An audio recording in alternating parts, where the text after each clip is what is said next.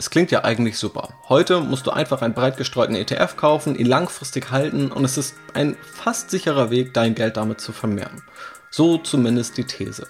Warum investiert dann aber nicht jeder einfach in Aktien oder in Aktien-ETFs in die Aktienmärkte, wenn es doch so einfach ist? Dem möchte ich hier einmal auf den Grund und möglichen rationalen, aber auch irrationalen Gründen einmal nachgehen. Viel Spaß! Ja, wenn wir uns unterschiedliche Aktienindizes und die internationalen Aktienmärkte langfristig anschauen, dann sehen wir einen Trend. Es geht langfristig relativ stetig nach oben. Wir sehen das beispielsweise im DAX. Wenn wir da ab 1988 anfangen zu schauen, dann gab es natürlich immer Auf und Abs, aber langfristig ist allein der deutsche Aktienmarkt immer weiter gestiegen. Der Dow Jones, ein US-amerikanischer Aktienindex, der wird sogar bis ins 18. Jahrhundert, also bis 1789 zurückgerechnet und ist seitdem langfristig trotz aller Schwankungen immer stark gestiegen. Auch der MSCI World, ein Index aus 23 Industrienationen, ist langfristig gestiegen. Es gibt letztendlich gute Gründe anzunehmen, warum die Aktienmärkte auch langfristig steigen. Zum einen basierend auf der Inflation, zum anderen basierend darauf, dass selbst ohne dass Unternehmen mehr wert werden oder die Wirtschaft wächst, dass Gewinne ausgeschüttet werden und das dritte ist eben Wirtschaftswachstum. Es gibt hier also drei unterschiedliche Faktoren, die dafür sorgen können, dass Aktienmärkte langfristig eine positive Rendite liefern. Und dafür braucht man gar nicht zwangsläufig Wirtschaftswachstum. Aber selbst das Wirtschaftswachstum, auch wenn es da immer mal wieder andere Prognosen gibt oder es auch intuitiv nachvollziehbar klingt, dass das Wirtschaftswachstum irgendwann ein Ende haben muss, da gab es immer wieder Prognosen, die korrigiert werden mussten oder wo man sagen muss, die waren auch klar falsch und wo es gute Indikatoren gibt und auch einfach inhaltliche Gründe, warum tatsächlich das Wirtschaftswachstum keine Zahl hat, die irgendwo ein Oberlimit darstellt. Wie gesagt, das sind Diskussionen, da bin ich in der Vergangenheit schon tiefer reingegangen da kann man natürlich auch tiefer reingehen. Da kann man sicherlich auch in einigen Aspekten nochmal unterschiedlicher Meinung sein. Das ist auch völlig okay. Aber dieser Trend, dass Aktienmärkte langfristig steigen, der ist ziemlich weit verbreitet, das ist auch in der Finanzwissenschaft akzeptiert und die allermeisten Vermögensverwalter und auch Anleger der Welt können sich tatsächlich darauf einigen. Jetzt soll es vielmehr um eine Frage gehen, die sich dann daraus ergibt. Denn wenn es jetzt so einfach ist, wenn Aktienmärkte also langfristig steigen, wenn man einfach nur einen breit gestreuten Aktien-ETF kaufen muss, ja auch eine These, die im ETF-Umfeld immer oft gehört wird oder wo ich ja auch selbst sage, dass es eine sehr gut geeignete Geldanlage für viele Menschen ist, dann stellt sich ja trotzdem diese Frage, warum macht es da nicht jeder? Ist das nicht irgendwie zu einfach? Kann das überhaupt so einfach sein? Und da gibt es eben unterschiedliche Gründe. Fangen wir mal zuerst mit fünf in meinen Augen rationalen Gründen ein. Also gut belegten Gründen oder nachvollziehbaren Gründen, warum Menschen nicht in Aktien investieren und es vielleicht auch nicht tun sollten. Für welche Menschen das also überhaupt erstmal nicht in Frage kommen sollte. Ganz grundlegend müssen wir sagen, natürlich braucht es ein gewisses Kapital, um anzulegen. Diese Mindestanforderung an Kapital, die ist heute tatsächlich ziemlich gering. Also es gibt Sparplanmöglichkeiten mit 10 Euro im Monat oder auch noch niedriger. Man kann mittlerweile Bruchstücke von Aktien kaufen für geringe Beträge.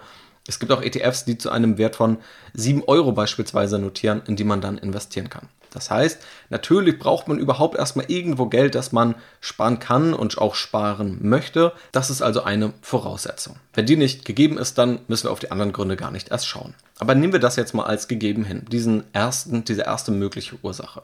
Die zweite ist, dass man das Risiko scheut. Aktien sind dann nach wie vor eine risikobehaftete Geldanlage.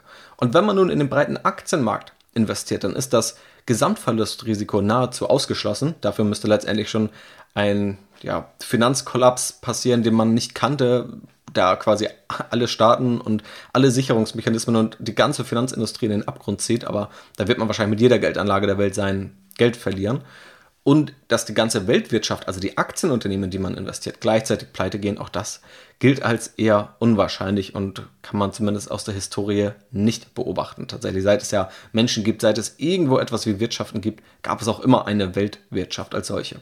Das heißt, dieses Risiko des Totalverlustes das kann man nahezu komplett ausschließen, aber natürlich gibt es noch ein Risiko, nämlich Wertschwankungen. Und jeder, der beispielsweise vor anderthalb Jahren investiert hat, wird das am eigenen Leibe erlebt haben, wie es sich anfühlt, wenn der Markt mehrere Tage in Folge mal für 5 bis 10 Prozent zu Beginn der Corona-Pandemie fällt, wo der Wert, der im Depot ausgewiesen wird, das Vermögen, das dann vielleicht auch zu einem Großteil mal in Aktien steckt, dann jeden Tag 5 bis 10 Prozent auf einmal weniger wert wird. Das ist ein Risiko, das es auf dem Bankkonto, auf dem Sparbuch nicht gibt. Da gibt es eher eine ja, schleichende Enteignung oder schleichende Entwertung zumindest durch die Inflation. Aber dieses Risiko möchte einfach nicht jeder tragen. Menschen haben eine unterschiedliche Risikotoleranz, sind unterschiedlich risikobereit und können unterschiedlich gut mit solchen Risiken umgehen. Das heißt, ein rationaler Grund ist, aus Risikovermeidung nicht zu investieren. Ich komme aber gleich nochmal dazu, wann das Ganze auch in einen eher irrationalen Grund kippen kann.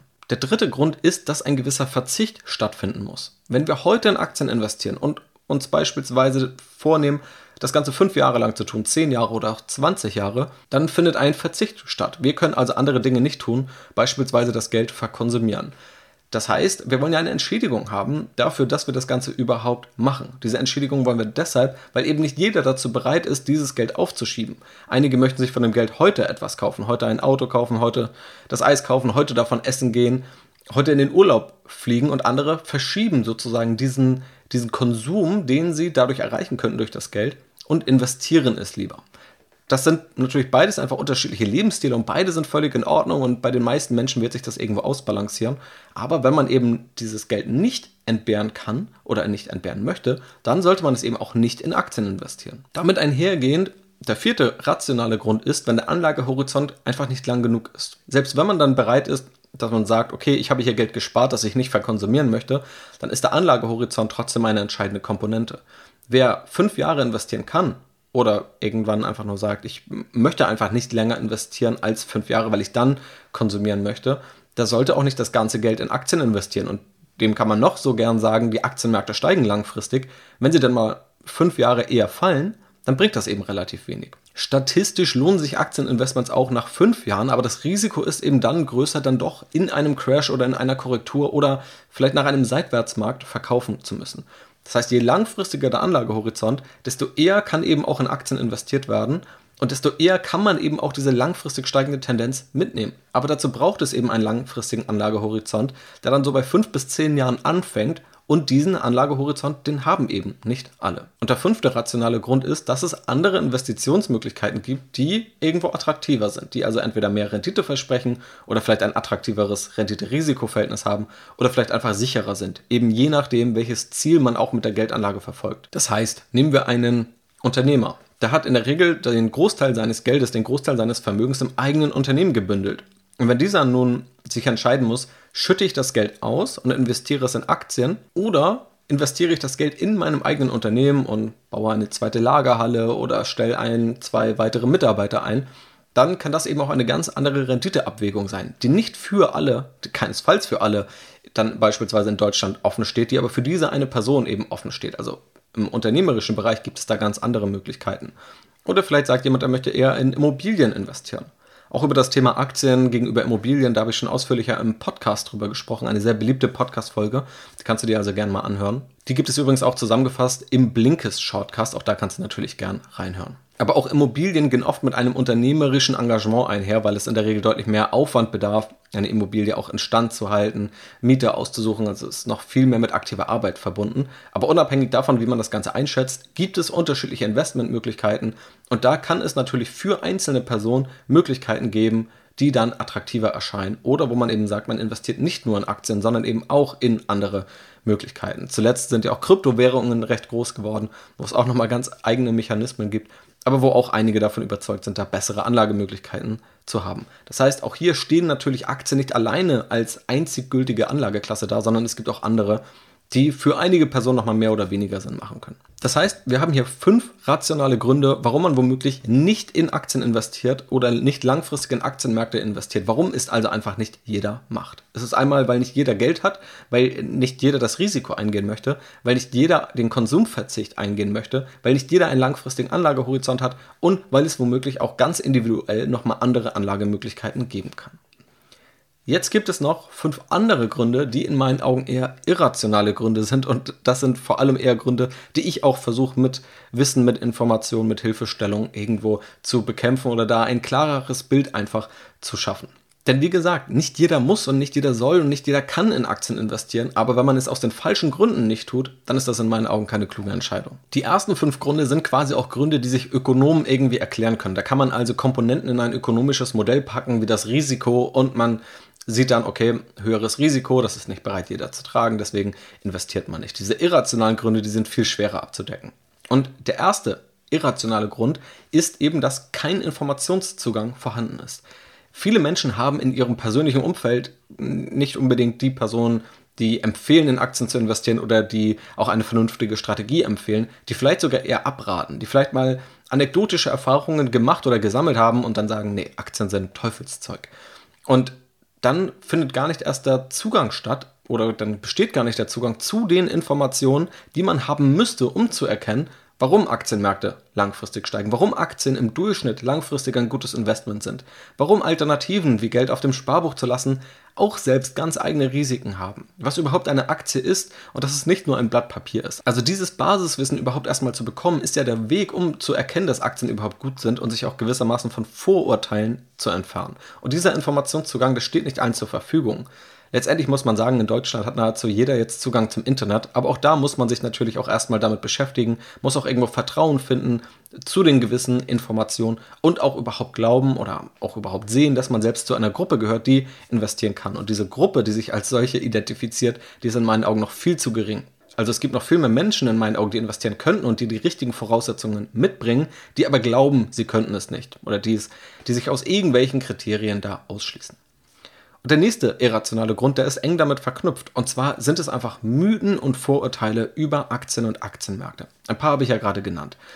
Aktienmärkte sind nur ein Casino, eine Aktie ist nur ein Blatt Papier. Man muss ein Experte sein, um in Aktien zu investieren. Man braucht sehr viel Geld, um überhaupt zu investieren. Man muss jeden Tag die Märkte verfolgen. All das wird vielleicht suggeriert durch entweder einige Gurus, die dann da oft zitiert werden, oder vielleicht auch durch die Berichterstattung in Medien oder auch durch das, was tatsächlich einige Anbieter am Finanzmarkt machen. Also auch Broker verdienen natürlich Geld, je häufiger gehandelt wird.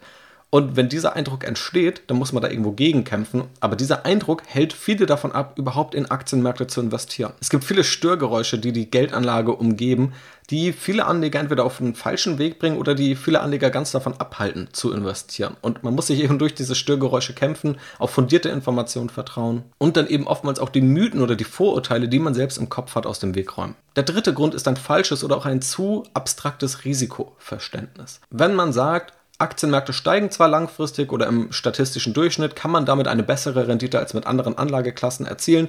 Dann ist es mir aber trotzdem noch irgendwie zu riskant, mit diesen Schwankungen kann ich nicht leben. Dann ist das völlig okay. Aber wenn man das Risiko überhaupt nicht richtig einschätzen kann, dann kann ja auch die nächste Entscheidung, ob man investieren sollte oder nicht oder ob das Risiko zu hoch ist oder nicht, nicht wirklich fundiert folgen.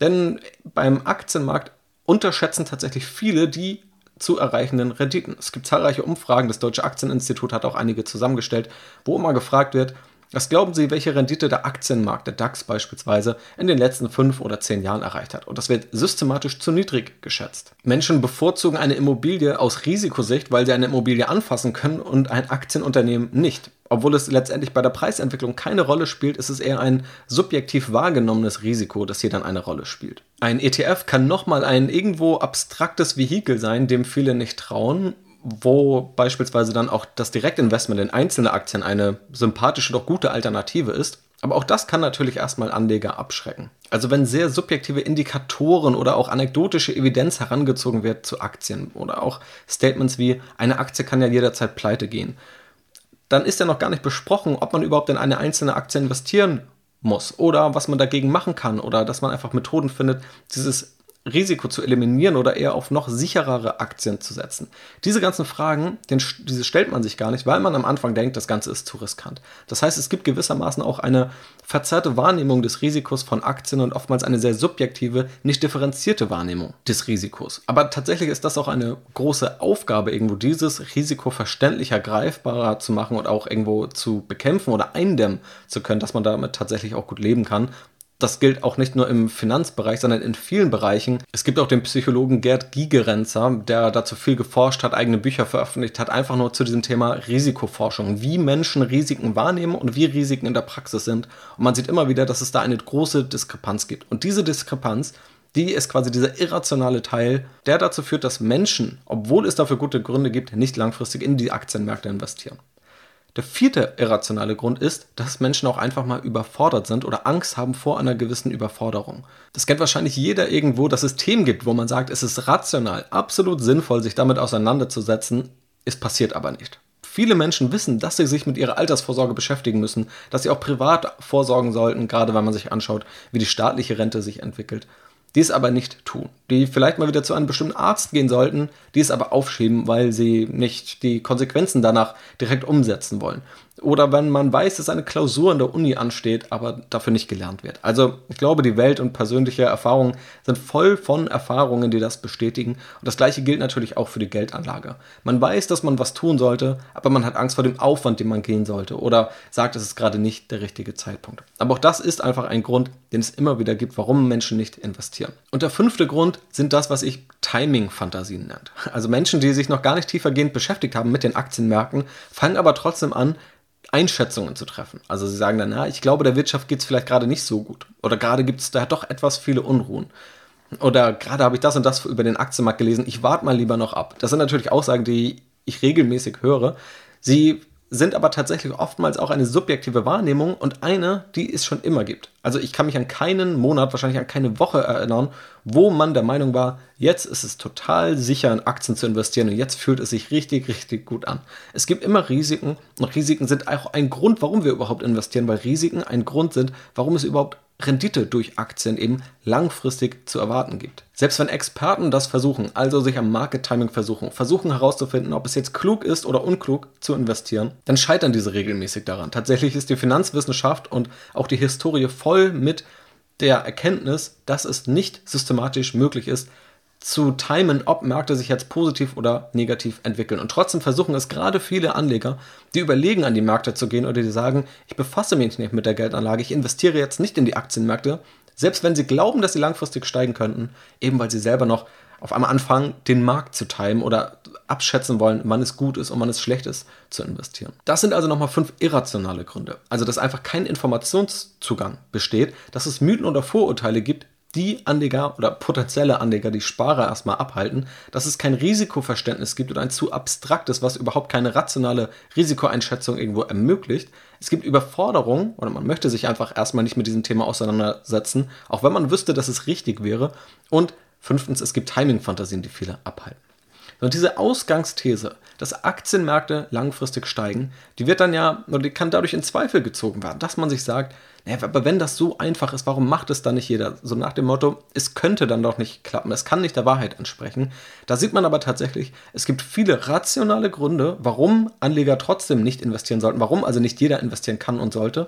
Und es gibt irrationale Gründe, warum selbst die, die es könnten und die es tun sollten, nicht investieren. Und dadurch lassen sich dann auch tatsächlich Aktionärsquoten erklären und ich glaube auch, wenn man diese Gründe sieht, die auch tatsächlich rational und irrational oft risikobasiert sind, warum gerade in Deutschland auch Aktionärsquoten vergleichsweise gering sind. Mit den fundamentalen Gründen, warum es langfristig eine gute Idee ist, in Aktien zu investieren, da setze ich mich an anderer Stelle auseinander und da kann man ja auch gern nochmal intensiver drüber diskutieren. Aber dieses Gegenargument, wenn es so einfach ist, würde es jeder machen, sollte aus diesen hier zehn genannten Gründen in meinen Augen nicht gelten. Wenn dir dazu noch weitere Punkte einfallen oder du irgendwelche Nachfragen zu Punkten hast, lass es mich natürlich sehr, sehr gerne wissen. Dann gehe ich da auch gerne im Nachgang nochmal darauf ein. Oder auch in einem zukünftigen QA. Wenn es dir gefallen hat, würde ich mich natürlich sehr über eine positive Bewertung freuen. Vielen Dank schon mal dafür. Vielen Dank auch für die ganze positive Resonanz der letzten Zeit. Mach's gut und bis zum nächsten Mal.